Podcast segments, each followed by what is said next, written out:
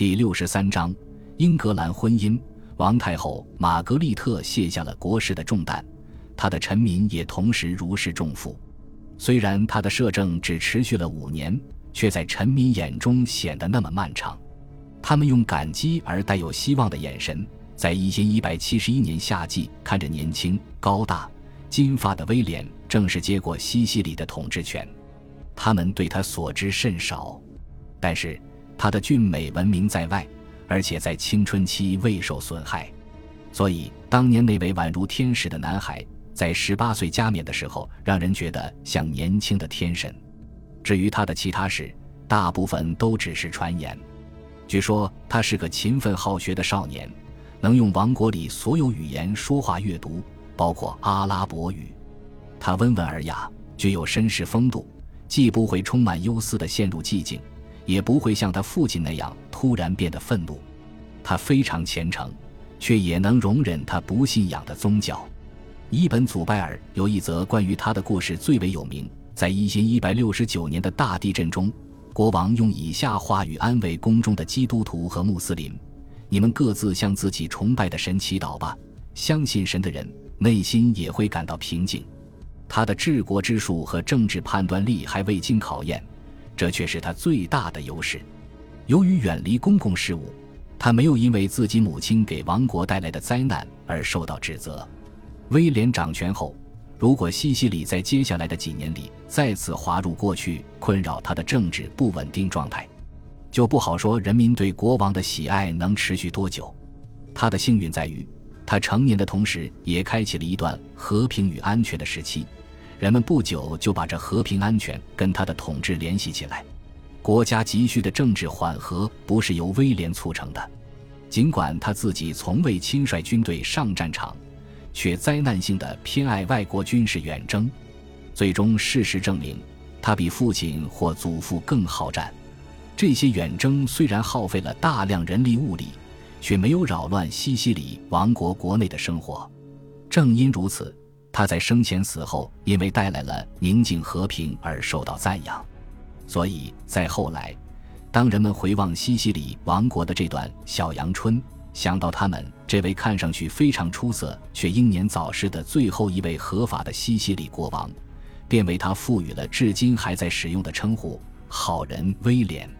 下面的这件事最能说明氛围的变化：威廉成年后统治的头五年里。西西里在欧洲的外交活动中最重要的内容就是为他找一位妻子，这样相对轻松的工作。这不是一个新问题。西西里国内的动荡似乎没有对其国际声誉造成太大影响。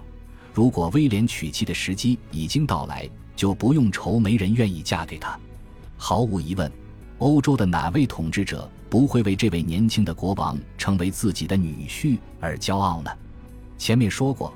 有这打算的统治者之一就是曼努埃尔·科穆宁，因为曼努埃尔的女儿可能会将整个东部帝国都作为嫁妆带来，所以王太后玛格丽特和她的顾问们很可能当场就接受了这个提议，但他们不愿草草成婚，所以没有定下婚约。直到一一百六十八年，英格兰国王亨利二世提议让威廉迎娶自己最年轻的女儿三女儿乔安娜。对所有祖先是诺曼人或英格兰人的西西里人而言，这次联姻似乎比拜占庭人的提议更有吸引力。两个王国早在罗杰的时代就已经形成了联系。本书谈到的英格兰的学者、教士和官员只是两国联系之中的一小部分。十二世纪六十年代，两国中几乎所有诺曼人家族都有家族成员在另一个国家。亨利二世在法国控制的地盘比法王路易七世的还多，无疑是欧洲最有权势的国王。此外，尽管此时生于一一百六十五年的乔安娜还只是一个婴孩，但亨利二世似乎真心想促成这门婚事。必须承认，这里还有托马斯·贝克特的问题。如果佩尔什的斯蒂芬还在西西里，这个问题就难以克服。但是斯蒂芬已经不在西西里了。所以这个问题就没有那么重要了，而且世人皆知斯蒂芬和托马斯有良好的关系。那么，既然斯蒂芬不受欢迎，托马斯或多或少也会受到影响。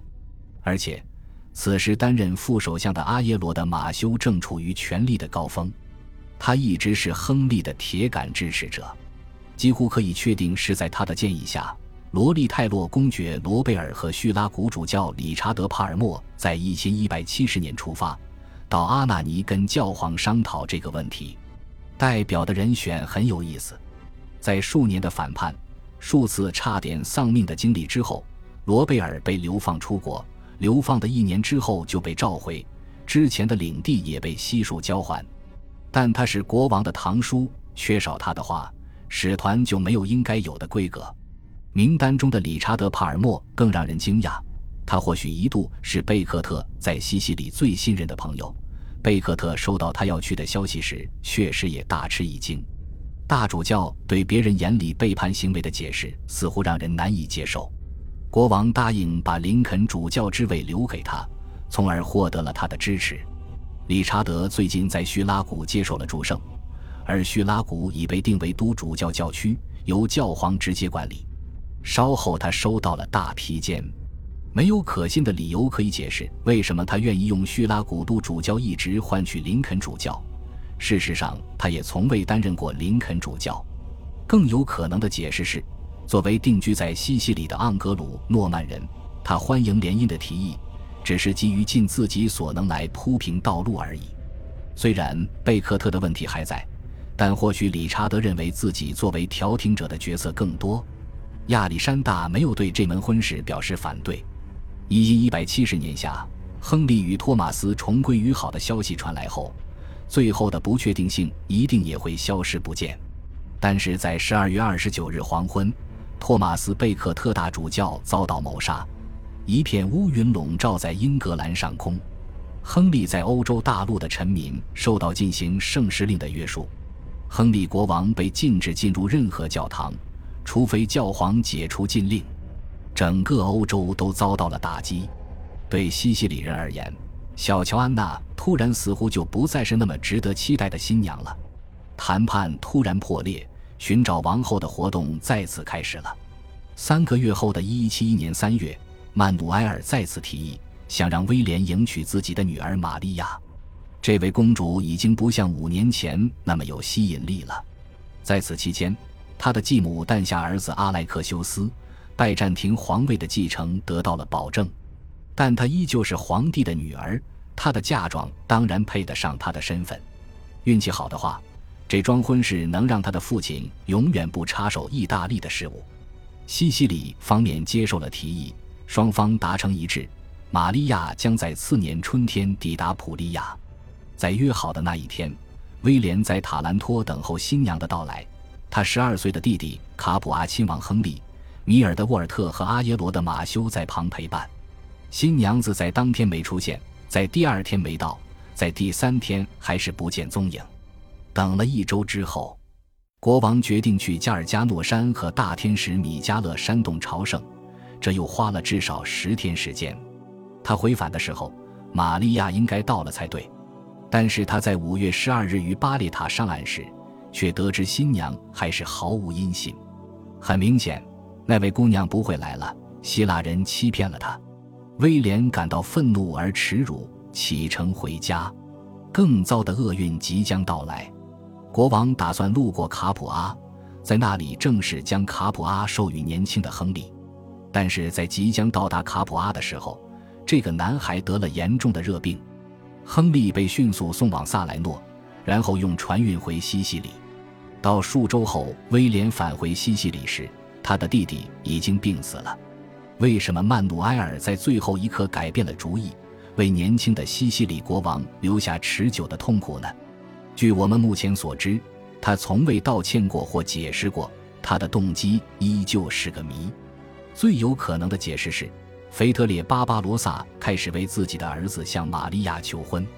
但是对我们而言，婚姻的变故不只是影响了婚姻而已，他还解释了为何威廉在余生一直对君士坦丁堡心怀怨恨，而这股怨恨将在接下来几年让西西里和拜占庭付出相当大的代价。威廉刚准备在东地中海扮演更重要的角色，因此君士坦丁堡的冷落让他倍加难受。他自己尽管缺少军事行动的渴望或天赋，却怀有巨大的政治野心，想到现有的王国边界之外翱翔。但是想想他的父亲几乎不做抵抗就丢掉了北非，他心中就能燃起怒火。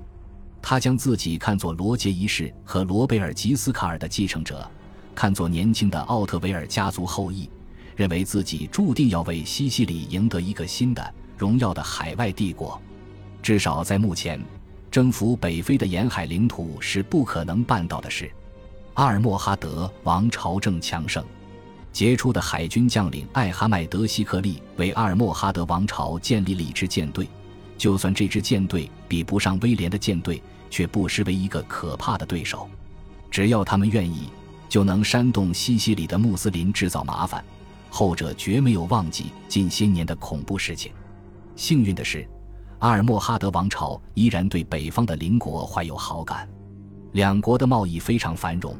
而该国领袖阿布雅库布优素福急于腾出手来完成征服西班牙的计划。这项计划最后直接导致他身亡。尽管威廉很固执，却不打算在北非制造任何麻烦。感谢您的收听，喜欢别忘了订阅加关注，主页有更多精彩内容。